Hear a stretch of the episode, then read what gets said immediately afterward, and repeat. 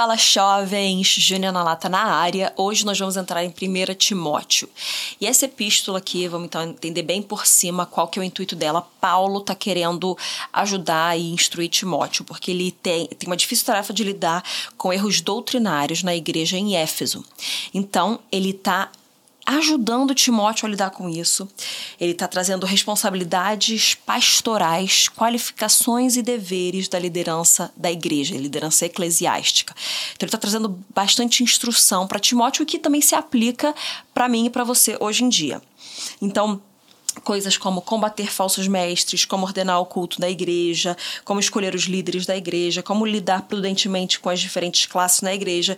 Então, Timóteo deveria ensinar essa fé apostólica e levar uma vida exemplar o tempo todo. Você vê que, ainda mais ele sendo esse filho espiritual de Paulo, você vê que quando Paulo fala Timóteo, é muito dessa, desse caminhar e dessa doutrina é, tão tão digna, um levar de vida tão digno diante do Senhor e uma doutrina tão sã e correta. Bom, então vamos já começar aqui com 1 Timóteo, capítulo 1. Paulo, apóstolo de Cristo Jesus, por ordem de Deus, nosso Salvador e de Cristo Jesus, nossa esperança, a Timóteo, verdadeiro filho na fé. Que a graça e a misericórdia e a paz de, da parte de Deus Pai e de Cristo Jesus, nosso Senhor, estejam com você. Quando eu estava de viagem rumo à Macedônia, pedi a você que ainda permanecesse em Éfeso para admoestar certas pessoas, a fim de que não, ensina, não ensinem outra doutrina, nem se ocupem com fábulas e genealogias sem fim. Essas coisas mais promovem discussões do que o serviço de Deus na fé. O objetivo dessa admoestação é o amor que precede de um coração puro, de uma boa consciência e de uma fé sem hipocrisia. Algumas pessoas se desviaram destas coisas e se perderam em discussões inúteis, pretendendo passar por mestres da lei, não compreendendo, porém, nem o que dizem, nem os assuntos sobre os quais falam com tanta ousadia. Sabemos que a lei é boa se alguém se utiliza dela de modo legítimo, tendo em vista que não se promulga a lei para quem é justo, mas para os transgressores e rebeldes, para os ímpios e pecadores, para os iníquos e profanos, para os que matam o pai ou a mãe, para os homicidas, para os que praticam a imoralidade, para os que se entregam a práticas homossexuais, para os sequestradores, para os mentirosos, para os que fazem juramento falso e para tudo o que se opõe à sã doutrina, segundo o evangelho da glória do Deus bendito, do qual fui encarregado. Dou graças a Cristo Jesus, nosso Senhor, que me fortaleceu e me considerou fiel, designando-me para o ministério a mim, que no passado era blasfemo, perseguidor e insolente. Mas alcancei misericórdia, pois fiz isso na ignorância, na incredulidade. Transbordou, porém, a graça de nosso Senhor com a fé e o amor que há em Cristo Jesus. Esta palavra é fiel e digna de toda aceitação que Cristo Jesus veio ao mundo para salvar os pecadores, dos quais eu sou o principal. Mas por esta mesma razão me foi concedida misericórdia, para que em mim, que sou o principal pecador, Cristo Jesus pudesse mostrar a sua completa longanimidade e eu servisse de modelo para todos os que hão de crer nele para a vida eterna. Assim, ao Rei eterno, imortal, invisível, Deus único, honra e glória para todo sempre. Amém. Esta é a admoestação que faço a você, meu filho Timóteo, segundo as profecias que anteriormente foram feitas a seu respeito, que firmando nelas você combata o bom combate, mantendo a fé e a boa consciência, porque alguns, tendo rejeitado a boa consciência, vieram a naufragar na fé. Entre estes, estão Himeneu e Alexandre, os quais entreguei a Satanás para serem castigados, a fim de que aprendam a não blasfemar. Bom, esse fim aqui é bem pesado, né não? é bem pesado, mas é porque Paulo ele sabia muito bem o que ele estava fazendo. Mas a gente não vai falar desse finzinho aqui, não. A fim de que não ensinem outra doutrina, nem se ocupem com fábulas e genealogias sem fim. Então ele está falando assim: não não é para vocês ficarem nessas coisas que não fazem sentido. Primeiro, que são falsas doutrinas, outras doutrinas, fábulas e genealo genealogias sem fim. Porque muitos judeus eles pegavam genealogias, eles mudavam, inventavam histórias acerca das pessoas ali. E aí ele fala uma coisa muito forte aqui.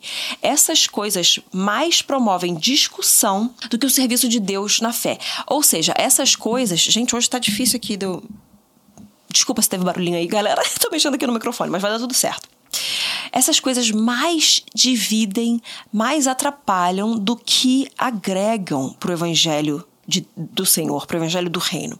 Então ele está falando: para de fazer, não deixe com que façam essas coisas, porque elas fazem um desserviço para o reino de Deus.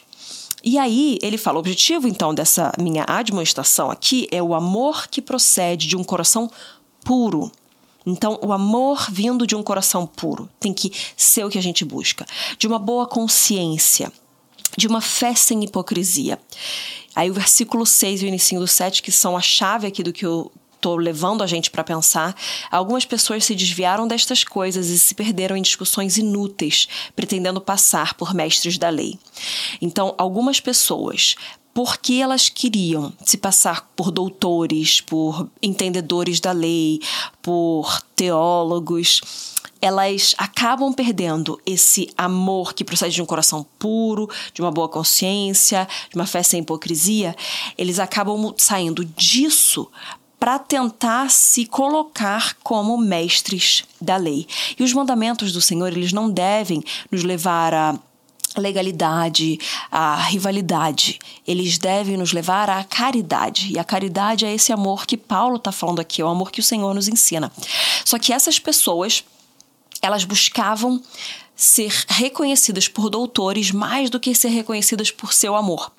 E isso é uma coisa que a gente vê muito hoje em dia. Por causa da internet, muitas pessoas têm têm plataformas. Então elas têm acesso a muitas outras pessoas. E o que elas mais querem é serem colocadas naquele lugar de eu entendo do que eu tô falando, eu entendo de teologia. Eu não sei se você já viu aquela pessoa que fala, fala, fala, fala, fala e ela tem assim muito conhecimento de letra, mas a gente sabe que a letra ela mata. Só o espírito que vivifica. Então a pessoa às vezes tem muito conhecimento de letra, mas ela não tem amor em seu discurso. Ela não carrega na vida dela fruto do Espírito. Ela não carrega é, os frutos de discipulado. Não carrega fruto de amor. Ela não carrega impacto do Evangelho nas pessoas ao redor dela. É uma pessoa que busca o conhecimento pelo conhecimento e não o conhecimento por uma transformação. O conhecimento que vem pelo Espírito Santo nos moldando, nos transformando, nos é, convencendo do pecado, nos até nos constrangendo com tamanho amor e tamanha correção do Senhor, não é? Porque o Senhor nos ama e por isso que ele nos corrige, nos disciplina. Então, a gente vê hoje em dia muita gente fazendo isso, muita gente querendo ser mestre da lei e querendo acabando buscando, acabando por buscar uma divisão no corpo de Cristo, em vez de buscar o amor, a caridade. Então, mais querem defender teologias do que amar o próximo mais querem defender suas linhas doutrinárias do que expressar o amor sem ninguém ver. Sabe, isso é uma coisa muito chave. As pessoas que mais falam, ah, você devia estar alimentando o pobre, você devia estar fazendo isso, você devia estar fazendo aquilo, são as pessoas que não estão fazendo isso.